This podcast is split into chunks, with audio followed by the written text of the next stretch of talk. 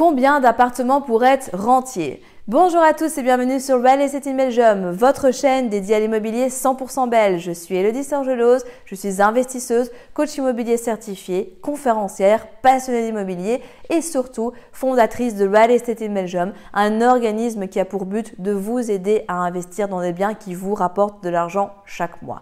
Aujourd'hui, j'aimerais qu'on voit ensemble combien de biens immobiliers il vous faut pour devenir rentier ou rentière. Avant de rentrer dans le vif du sujet, je vous invite à vous abonner à la chaîne pour ne pas manquer les prochaines vidéos et surtout ne repartez pas sans votre cadeau offert qui va grandement vous aider lors de votre demande de financement. Et nous, on se retrouve juste après le jingle.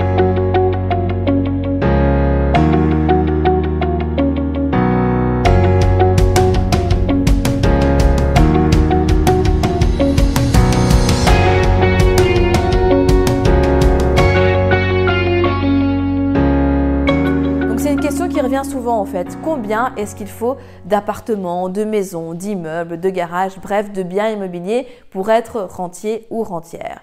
Ben devinez quoi? Je vais peut-être vous décevoir, mais en fait, j'ai pas de réponse toute faite. Et là, vous vous dites, ok, mais en fait, euh, c'est nul, ta vidéo, elle sert vraiment à rien. Non, parce que ce que je veux juste vous faire comprendre comme idée, c'est que c'est très personnel en fait. C'est-à-dire que déjà, il faut que vous ciblez ce que vous souhaitez atteindre avec l'investissement immobilier, ok?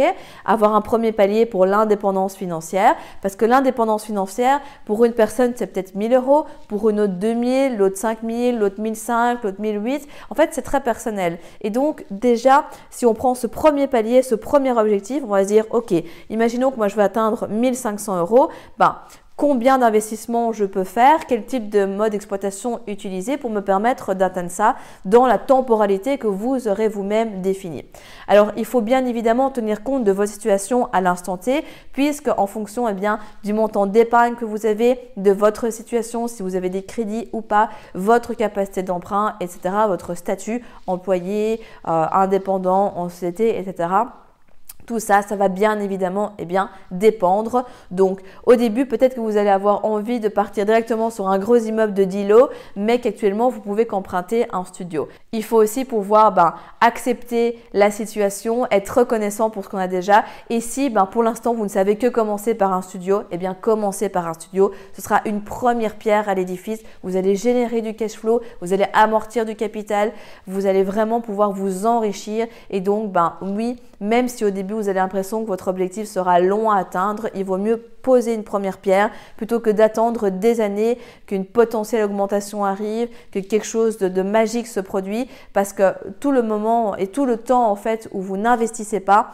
eh bien vous perdez vraiment de l'argent sans compter que votre argent que vous gardez en banque, eh se dévalue aussi au fur et à mesure de temps. Bref, je ne vais pas rentrer là-dedans parce que ça, ce sera le sujet d'une autre vidéo, mais c'était pour que vous compreniez l'idée. Après, donc comme je le disais, ça va vraiment dépendre donc de votre capacité d'emprunt, ça va dépendre de ce que vous voulez atteindre en termes d'objectifs, ça va dépendre du temps que vous avez consacré et surtout de savoir bah, si vous voulez que votre immobilier soit passif ou soit plutôt actif. Qu'est-ce que j'entends par là? Passif dans le sens où, bah, location classique, on n'en parle pas trop, on met un locataire, il reste plusieurs années, c'est tranquille, etc. Ou bah, plutôt actif, où vous partez directement sur un mode d'exploitation qui est beaucoup plus chronophage, mais beaucoup plus rentable, comme la location courte durée, comme la colocation.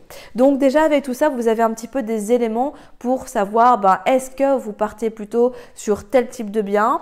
Et si oui, si vous avez projeté que, imaginons, vous, pour dans votre cas, vous souhaitez faire euh, de la colocation, et que ben, dans le marché que vous étudiez, la colocation, vous pouvez en avoir euh, en moyenne entre 400 et 600 euros de cash flow net et que votre objectif, ben, c'est 1500 euros. Si on fait une moyenne, ben, il faut trois colocations qui rapportent 500 euros pour vous permettre d'atteindre votre indépendance financière de 1500 euros et puis bien évidemment continuer si vous le souhaitez ou vous arrêtez en fonction de ce que vous souhaitez.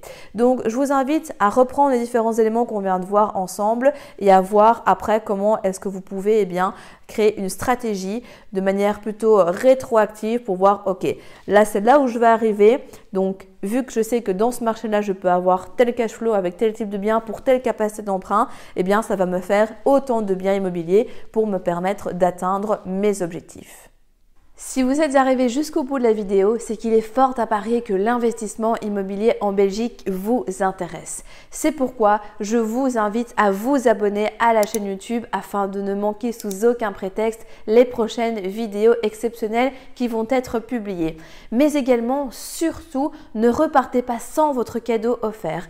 Pour cela, rien de plus simple, il vous suffit de cliquer juste en dessous de la vidéo sur le lien et vous allez accéder directement au que je vous offre et qui va grandement vous aider lors de votre demande de financement. En attendant, je vous dis à très vite, prenez soin de vous et on se retrouve très prochainement pour de nouvelles aventures.